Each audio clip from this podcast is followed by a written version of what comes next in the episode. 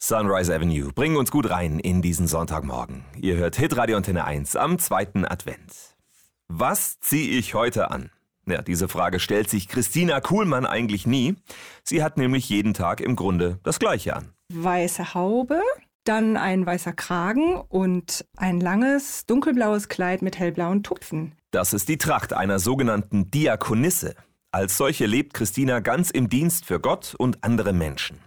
Die gelernte Krankenschwester hat zum Beispiel viel Kinder- und Jugendarbeit gemacht. Sie hat selbst als Kind erlebt, wie wertvoll die Arbeit der Diakonissen sein kann. Eine Schwester kam zu uns ins Haus, die hat meine Groß Urgroßeltern gepflegt und hat mich mitgenommen in den Kindergottesdienst, hat mir Gitarrenunterricht gegeben und das Wesentliche war, sie hat mich einfach so genommen, wie ich war. Nicht ganz einfach, manchmal ein bisschen gegen den Strich gebürstet, aber für sie eben irgendwie genau richtig. Als Jugendliche hat sich Christina dann entschieden, selbst Diakonisse zu werden. Meine Freundinnen wollten einen Partner und möglichst zehn Kinder und ich habe gedacht, ich kann mir eher vorstellen, mein Leben wirklich ganz Gott zur Verfügung zu stellen. Damit war aber auch klar, sie wird nie heiraten, nie eine Familie gründen oder großartig Besitz haben. Christina wohnt mit anderen Diakonissen in einem großen Haus zusammen, eine WG in recht einfachen Verhältnissen. Wenn ich mich angucke, wie wir leben, dann habe ich mehr Wohnraum als die allermeisten Menschen.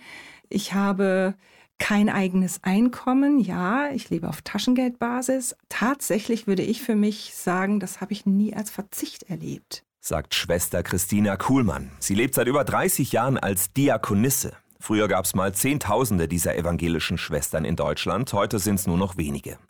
Christina war zu Gast im neuen Podcast Hoffnungsmensch mit Hitradio Antenne 1 Pfarrer Steffen Kern. Dort hat sie ausführlich über ihr Leben erzählt und auch darüber, wie sie heute Menschen unter anderem mit tierischen Therapieangeboten hilft.